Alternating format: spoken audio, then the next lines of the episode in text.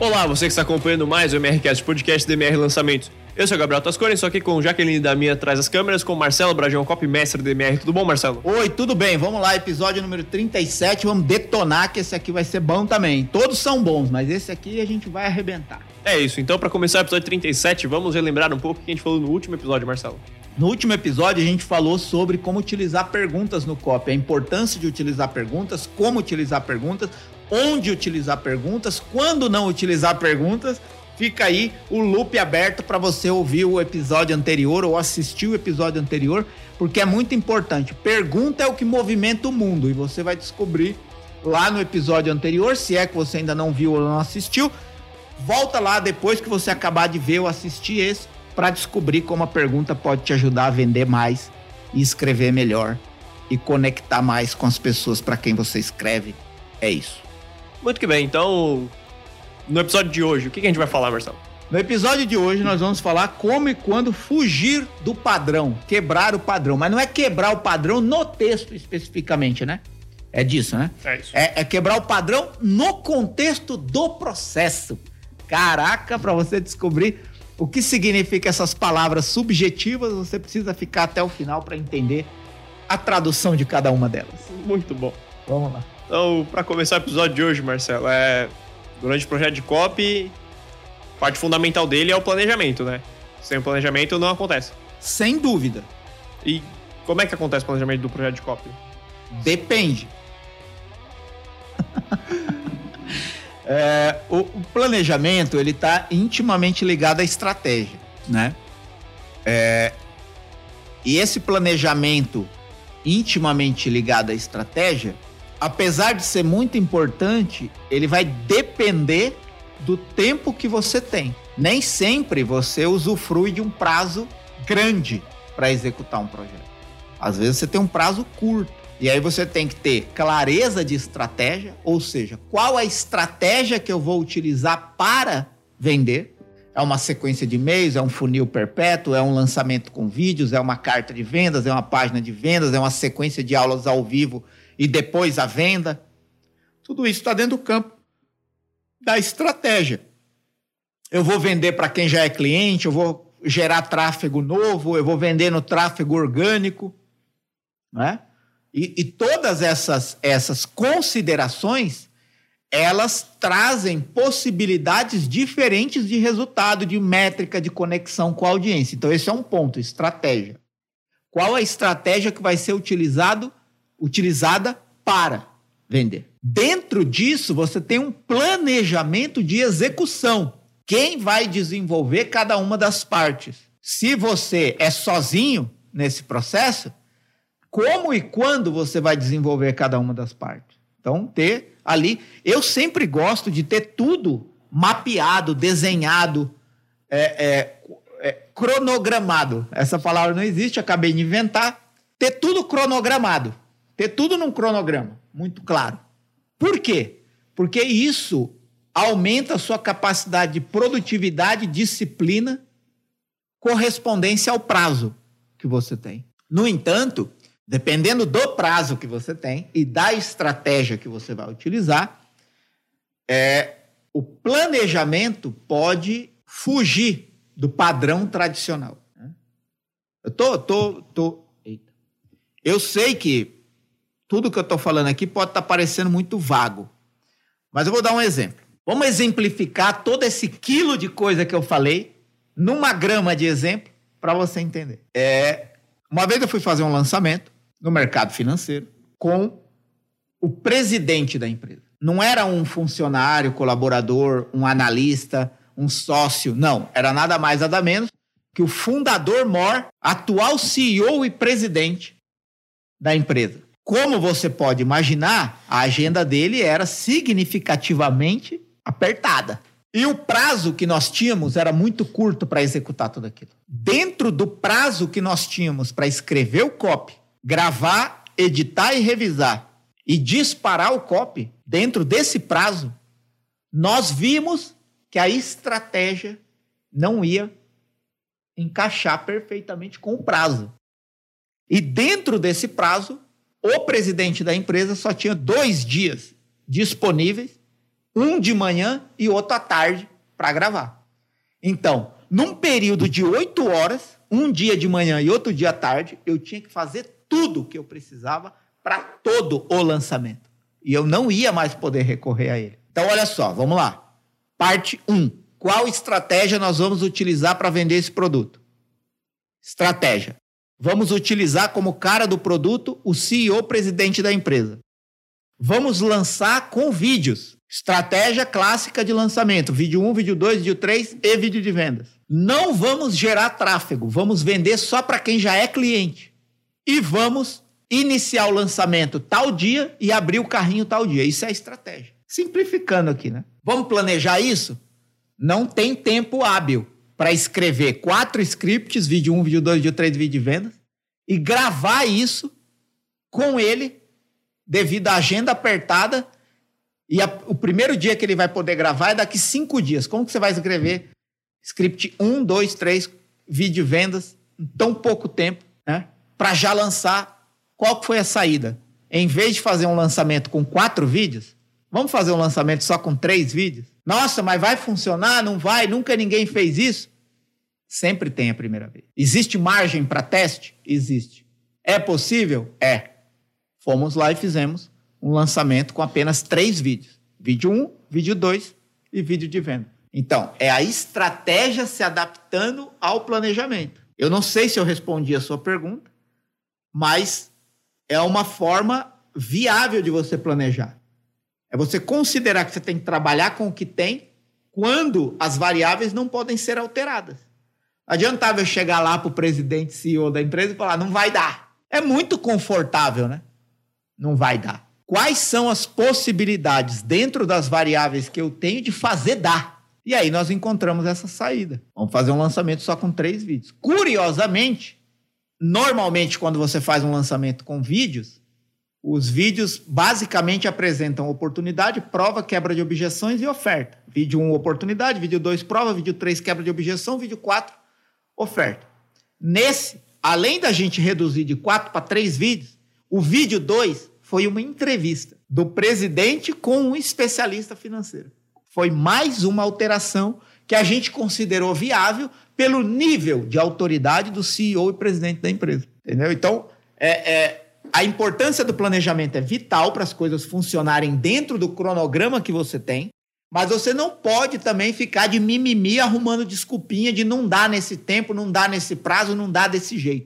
É criar alternativas de trabalhar com o que tem, fazer dar e fazer acontecer. Claro que em alguns momentos, em alguns mercados, para algumas, algumas situações, você vai ter mais espaço para flexibilizar a estratégia e testar possibilidades. Em outros momentos, vai ser melhor você ou mudar a estratégia ou aumentar o prazo para ter mais tempo de execução. Mas tudo isso é importante você considerar. No entanto, o planejamento pode considerar quebras e alterações no padrão normal de se fazer aquilo. Né? Por exemplo, alguém vai vir e vai dizer assim: normalmente você começa uma carta de vendas com a headline, mas você pode começar uma carta de vendas pela prova? Quem pode dizer que não? Se você percebe que a melhor headline que você pode usar é a prova de alguém que ganhou o que você quer oferecer para a pessoa que está sendo impactada pelo copy. Então, essa percepção, sensibilidade, às vezes ousadia, de você quebrar o padrão da regra da estratégia, se você sente que aquilo faz mais sentido naquele momento, vou dar outro exemplo. Estou falando muito, não estou nem deixando o Gabriel falar, mas vou dar outro exemplo. Se eu conheço a audiência e sei que a audiência é machucada por promessas não cumpridas, das quais ela já foi vítima, hoje eu recebi uma mensagem dessa no Insta. Né? Hum, vou até, quer ver, ó? Quem está assistindo pelo YouTube está vendo eu procurar aqui. A mensagem é da. Quer ver? Eu vou achar aqui. A mensagem da, da, da, da, da, da. Camila. Ó, ela acabou de me responder. Camila. Claro, não vou falar o sobrenome, né? Preservar aqui a pessoa, mas tá aqui a Camila. É, e ela, nesse exato momento, acabou de me mandar uma mensagem agradecendo minha resposta. Olha o que, que ela fala. Marcelo, resisti muito em te mandar essa mensagem, de tão desanimada que eu tô. É, meu nicho é tal, subnicho tal. Entrei para uma mentira caríssima esse ano. Sinto que meu produto não se encaixou com o que me prometeram. No final das contas, paguei caro, me senti enganada, não consegui dar passos e disseram que eu tenho que aprender outra coisa que o curso que eu comprei não inclui. E aí ela está me perguntando se a comunidade Cop Sniper é para ela. É muito confortável para mim dizer é para você, mas a pessoa está machucada. É muita prepotência da minha parte dizer não, compra que agora todos os seus problemas estarão resolvidos. Que, que eu tenho que fazer com essa pessoa? Respeitar ela, sentir a dor dela, sentir com ela e falar: olha, eu, foi o que eu respondi para ela aqui em três áudios. Falar assim, é muito confortável para mim falar, é, Camila, a comunidade Cop Sniper é para você. Para quem não sabe, a comunidade Cop Sniper é um ambiente, é, são três ambientes, né, um, uma comunidade, uma assinatura que você paga para estar tá presente lá, onde você convive com outros copywriters, donos de negócio, produtores, especialistas, para você ter ideias melhores, escrever mais rápido, ter resultados maiores com seus projetos de copy de venda. Além disso, tem um curso de copy muito amplo extenso. Toda semana tem aula nova, convidados especiais, inclusive internacionais. Já tem aula do Mark Ford, a lenda do copy. Tem aula do Joe Schiffer, criador do método Copboard, Copboarding. É, é uma comunidade que eu idealizei junto com o Evaldo Albuquerque, que é meu parceiro nesse projeto. E tem também o Swipe File, que é o banco de dados com vários modelos de copy, cartas de vendas, scripts de vídeo. É, vai ter futuramente modelos de pesquisa de anúncios de e-mails que as pessoas podem se inspirar para escrever seus projetos de copy de venda. Isso é a comunidade Copy Sniper. Eu sei que vai ajudar a Camila, eu sei. Mas não é o momento de vender para ela. O momento é sentir a dor dela que acabou de ser frustrada com uma promessa não cumprida. Para que que eu vou fazer uma nova promessa para ela? Se ela está ferida nesse ponto. Então o que que eu disse? É muito confortável para mim falar: entra que eu vou te ajudar. Entra que eu vou resolver o seu problema. Entra que aqui você vai ter isso, vai ter aquilo, vai ter aquilo outro. Falei assim: olha, eu sinto muito pelo que aconteceu com você. É muito confortável falar para você que a comunidade é para você, que vai funcionar para você. Mas o que, que eu quero te pedir? Assiste a aula de quinta-feira ao vivo onde a gente vai apresentar o que é a comunidade e vai abrir a oportunidade de vagas para novos membros. Eu quero que você tire a conclusão se faz sentido para você estar na comunidade.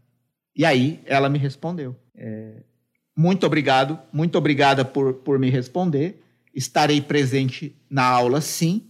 E gratidão por entender o meu momento. Eu ganhei o quê? O primeiro sim. Se ela vai comprar ou não, eu não sei, mas eu ganhei o primeiro sim. O primeiro passo de persuasão foi dado. Aí ela vai participar da aula de quinta. Quando você estiver ouvindo esse podcast ou assistindo essa, essa gravação, isso aqui tudo já aconteceu.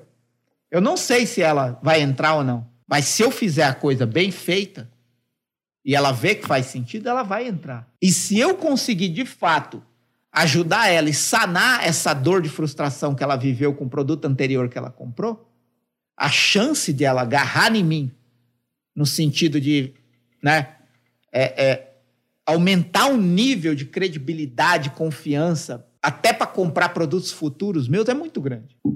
Por que, que eu contei toda essa história? Porque olha só, se você descobre que a sua audiência está ferida por tantas promessas não cumpridas, de que, que adianta você começar o seu copy com uma promessa? Não é melhor você começar com uma prova ou com uma quebra de objeção? Mas como você vai saber se você pode quebrar ou fugir do padrão da regra da estratégia?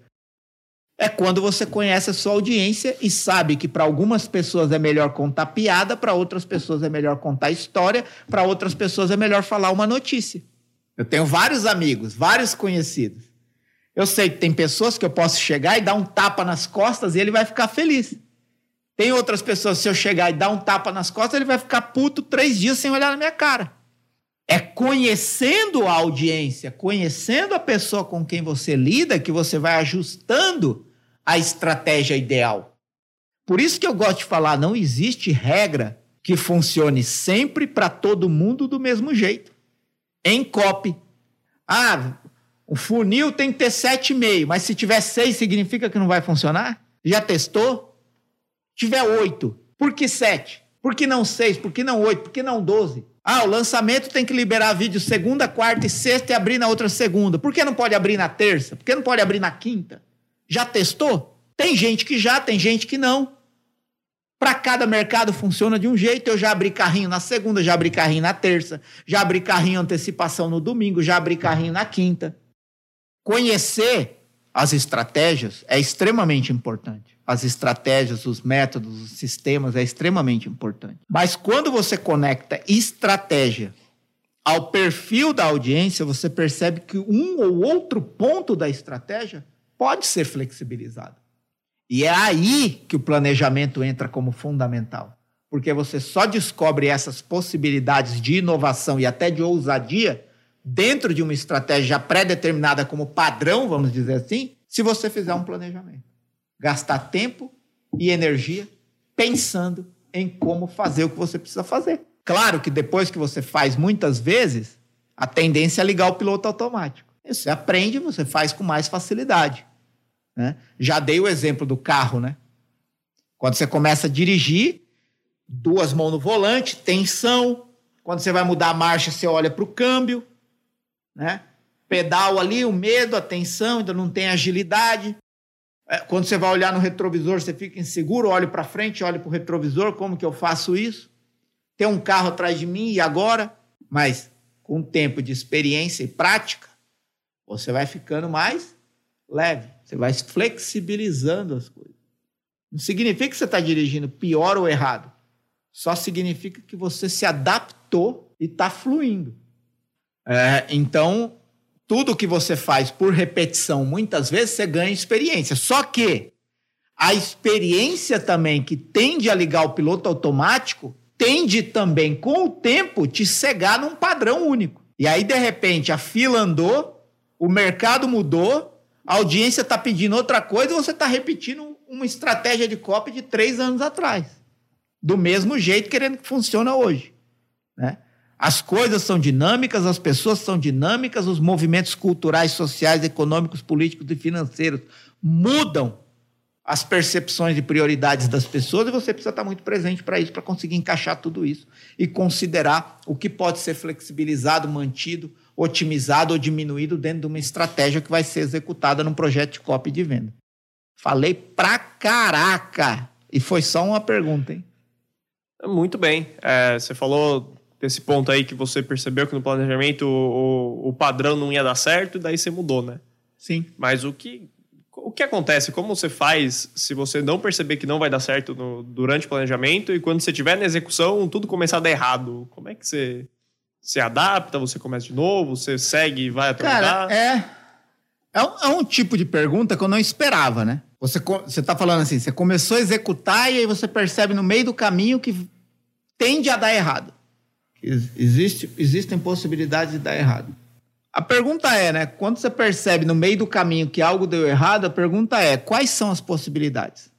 Volto para casa, continuo no caminho mesmo sabendo que pode dar errado, pergunto para alguém, mudo de direção, você tem que elencar as possibilidades e ver qual vai dar menos é, prejuízo, né? Porque, independentemente de quanto você investiu num projeto, no fim das contas você também investiu tempo e energia. Então, vamos supor que você pega um carro para ir para a praia, em um determinado momento, sei lá, teve um acidente que trancou a estrada, ou você se perdeu, ou o carro quebrou. Alguma coisa deu errado, não estava prevista antes. Você não saiu de casa falando assim, nossa, quando eu chegar lá na rodovia, tomara que o carro quebre. Né? É, mas aí, quando aconteceu? Aconteceu. Quais são as possibilidades? Aborta o projeto? Começa do zero? Tem tempo? Tem prazo? É viável? É possível? Volto para trás? Sigo para frente? Insisto? É, é sempre um, um, jogo de um jogo do que está em jogo. Né? O que está em jogo? Quando o, o, é um imprevisto, e o próprio nome já diz, é um imprevisto, talvez a melhor coisa é não querer encontrar um culpado e encontrar a melhor alternativa de solução.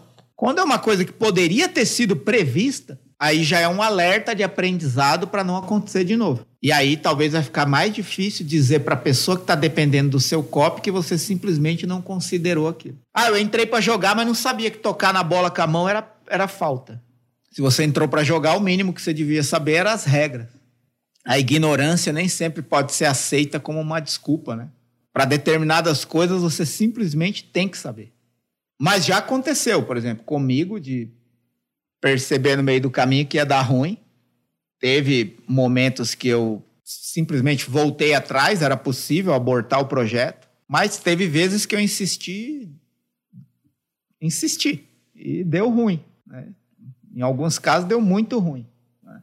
Porque às vezes eu estou falando aqui de copy, estou falando de copy lá no copy dele, estou falando de copy no meu Insta, e as pessoas podem criar uma ilusão de que tudo que eu escrevo funciona. Né? E não, eu queria. Eu de verdade queria que tudo que eu escrevesse funcionasse do jeito que eu quero que funcione. Mas o ser humano é uma variável, o ser humano é uma incógnita indecifrável. Né? Tanto o ser humano que escreve o copy quanto o ser humano que recebe o copy. É uma incógnita indecifrável. É, eu respondi a sua pergunta? Uhum. Mesmo, mesmo? Mesmo, mesmo. Espero que você que esteja assistindo ou ouvindo também tenha entendido todo o contexto da pergunta e da minha resposta. Mas onde eu quero chegar? Às vezes, você conhece muito bem uma pessoa. Né? Sei lá. Eu conheço muito bem a minha esposa. Eu sei do temperamento, do que ela gosta, do que ela não gosta, da forma como ela prefere fazer as coisas, das prioridades que ela tem. E, obviamente, corta esse obviamente.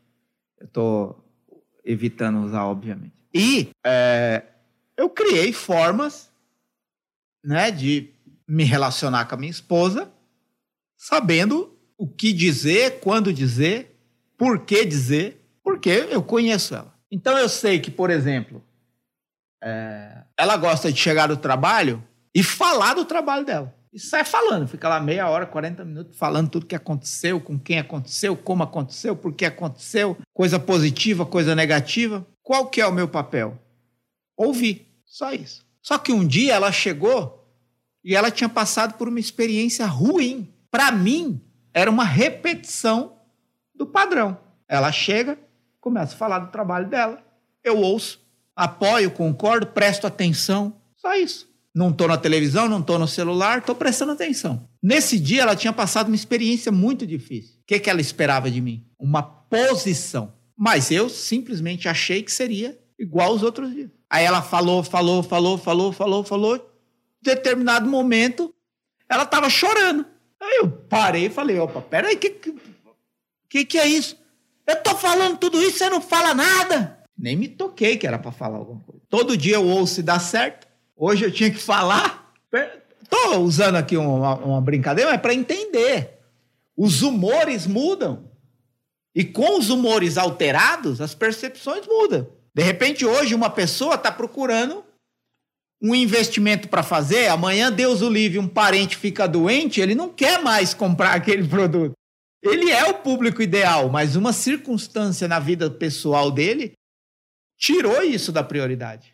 É, eu acho que isso também é o motivo pelo qual nenhum copy converte 100%, né? Ainda que você conheça todas as variáveis e saiba 100% com quem você está falando e seja o mais específico possível e consiga provar que aquilo é a melhor solução para a pessoa e consiga garantir o resultado dela, nenhum copy converte 100%, porque o ser humano é indecifrável, ele muda com uma velocidade muito grande, ele muda de prioridades, de percepções, de possibilidades.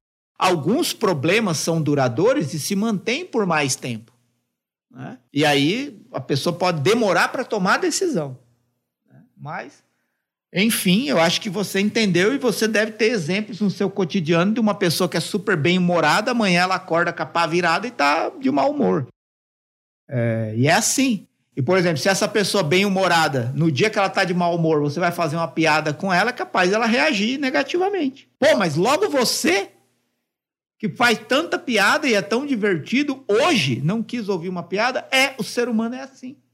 O ser humano não é um padrão. Justamente por isso, COP não pode ser reduzido a padrões estratégicos que devem ser utilizados sempre do mesmo jeito para todo mundo, na expectativa de que vai funcionar sempre do mesmo jeito para todo mundo. Muito bom. É, então, falou do, do planejamento, da execução e como é que funciona o fim do projeto? O que você busca? Quais resultados você observa? O que você, você analisa? Como é que você vê se o projeto foi um sucesso ou não? É pela execução? É pelo resultado? Contra fatos não há argumentos. Planejamento, estratégia e copy bom é o que vende, que dá resultado. Resultado positivo. O que é resultado positivo? Você investir menos do que você fatura. Né? Vamos inverter aí para ficar mais positivo. Você faturar muito mais do que você investiu. Né? E às vezes é até uma forma simplória de se calcular ROI. O que é ROI? Retorno sobre investimento. Né? Você calcular ROI só baseado em dinheiro. Dinheiro investido, dinheiro ganho. Por quê? Porque o meu tempo vale dinheiro. O seu tempo vale dinheiro. O tempo da Jaque vale dinheiro. Quanto vale oito horas do seu trabalho? E se você trabalhou 15 dias, 10 dias para a conta ficar mais fácil, não ia errar a conta aqui. Se você, você trabalha 8 horas por dia, você gastou 10 dias num projeto, ou seja, você trabalhou 80 horas num projeto. Quanto vale essas 80 horas? Quanto de estrutura, tempo, locomoção gastou? Porque às vezes você fala assim, pô, trabalhei um mês no projeto, investi 10 mil, vendeu 20, estou no lucro. Depende. Valeu a pena trabalhar um mês para ter só esse lucro. Né? Então, eu acho que essa é uma consideração viável de ser feita e contra fatos não há argumentos. Ah, eu tenho uma estratégia, uma estratégia de lançamento, uma estratégia de cópia, uma estratégia de venda. Tem resultado comprovado? Pode ser replicada? É boa. Mas tende a um dia não funcionar mais. Né? Porque também, segundo a lei do universo, tudo tende a se deteriorar. Tudo. Até o próprio universo. Se tudo tende a se deteriorar, qual ilusão é essa de que algo vai se manter para sempre? Então, isso é um ponto.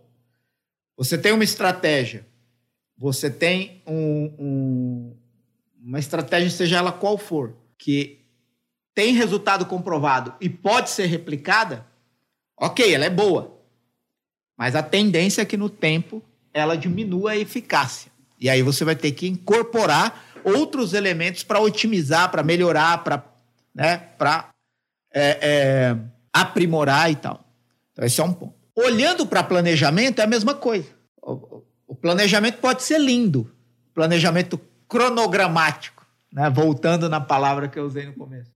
Você pode ter um cronograma maravilhoso, lindo de ver, que encanta os olhos. Meu Deus, olha que lousa bem desenhada. Parece um projeto arquitetônico esse planejamento a hora que vai o e-mail, quando que o e-mail entra, a página de captura, o vídeo sendo enviado, o anúncio. Meu Deus do céu, que planejamento extraordinário, que cronograma perfeito, que execução, que é, é, distribuição de tarefas perfeita. Meu Deus, o planejamento é lindo. Nunca se esqueça que no planejamento de uma guerra, o coronel nunca prevê que você vai morrer. Imagina que você faz parte de um exército que está indo para o campo de batalha.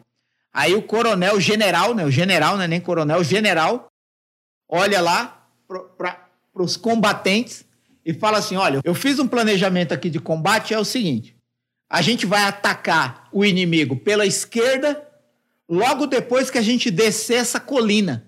E pelo meu planejamento, eu estou prevendo que 10 soldados vão morrer aqui provavelmente vocês 10 que vão estar tá na frente. Você nunca vai ver um coronel falando isso no planejamento. Porque no planejamento tudo é perfeito. Mas nenhum plano sobrevive ao campo de batalha. Porque ele não vai prever também que, sei lá, os melhores. Ele tem cinco melhores soldados que vão comandar os batalhões. Ele não prevê no planejamento que um deles pode levar um tiro na perna, e não vai mais conseguir andar, vai ter que ser carregado. Percebe? Agora, existe planos de contingência. Se acontecer, se alguém for ferido, se alguém for tombado, o que fazer? Como o grupo vai reagir? Isso também faz parte do planejamento. Se algo der errado, e aí vai ter gente que vai falar assim: ah, mas Ficar pensando que vai dar errado no planejamento é pessimismo. Beleza, então fica, vira o positivista irreal, vivendo uma utopia de que tudo vai sair perfeitamente como você quer que saia, só porque você desenhou no planejamento. Sabendo que as variáveis são, suscetíveis de muitas coisas, sabendo que se hoje chover muito, chover muito e, e tem uma enchente num determinado lugar, só por causa disso você pode vender menos. Mas você acha que só porque você fez o planejamento, tudo vai acontecer como você previu. Não. Você tem sim que ser frio e humilde o suficiente para criar planos de contingência. Se algo der errado. Se a ferramenta de e-mail cair, se o nosso tráfego for menor do que o que a gente espera, se o custo por lead for maior do que o que a gente quer, se os vídeos não forem assistidos por tantas pessoas como a gente quer, o que a gente vai fazer? E assim você vai melhorando. Mas no fim das contas, o planejamento bom é o que dá resultado e o que entrega as coisas no prazo. No fim das contas, copy é isso também. Tem copies dos quais eu nem gosto tanto assim, que eu acreditava que não iam vender muito, que venderam horrores. Tem outros projetos de copy para os quais eu dei a minha vida e até a última gota da minha inteligência e fiquei apaixonado pelo projeto que eu acreditava que ia funcionar extraordinariamente, não vendeu porra nenhuma. E eu usei todo o meu conhecimento estratégico, todo o planejamento, simplesmente não funcionou. Com 100% de certeza, eu nunca vou saber por que, que não funcionou. Com 100% de certeza, eu não sei. Às vezes eu tenho evidências de por que, que não funcionou. Ah, eu acredito que não funcionou porque isso aqui desconectou aqui e tal. Isso aqui poderia ter sido melhor elaborado, isso aqui está confuso, isso aqui está inverossímil, isso aqui está tá chato. Eu tenho evidência. 100% de certeza não funcionou por causa disso, não dá para cravar. A mesma coisa quando um copy dá certo. Com 100% de certeza, funcionou por causa disso. Você pode até falar para se gabar. Funcionou porque a ideia desse copy é única, invejável. Né? Mas com 100% de certeza você não sabe. De repente você combinou sorte, competência, estratégia, método, cronograma e uma audiência com bom humor, preparada no momento ideal para comprar. Então, uma série de variáveis é, que constitui. Mas no fim das contas, tudo vai ser medido pelo resultado. Você pode ter a melhor estratégia do mundo, com o melhor planejamento do mundo, com o melhor copy do mundo. Se não vender, nunca vão te dar o título de melhor do mundo. Ponto. Então, para encerrar esse podcast, é, se você tivesse que fazer um planejamento, começar um planejamento, pegar uma planilha e planejar o seu próximo projeto, como você faria? O que você começaria? O que você organizaria? Eu quero tornar essa, essa, essa resposta o mais simples e prático possível. Se você que está ouvindo ou assistindo essa gravação não está com caderno, não está em condições de anotar, volta depois, porque isso pode fazer diferença para você. Um, qual é o mercado para o qual você vai criar o planejamento, o COP, projeto? Quais são as características desse mercado? Quem é o especialista? Para quem você está escrevendo. Se você é cópia dos seus próprios produtos, suas próprias características e, e qual o perfil da audiência. Então, estamos é, no campo da pesquisa.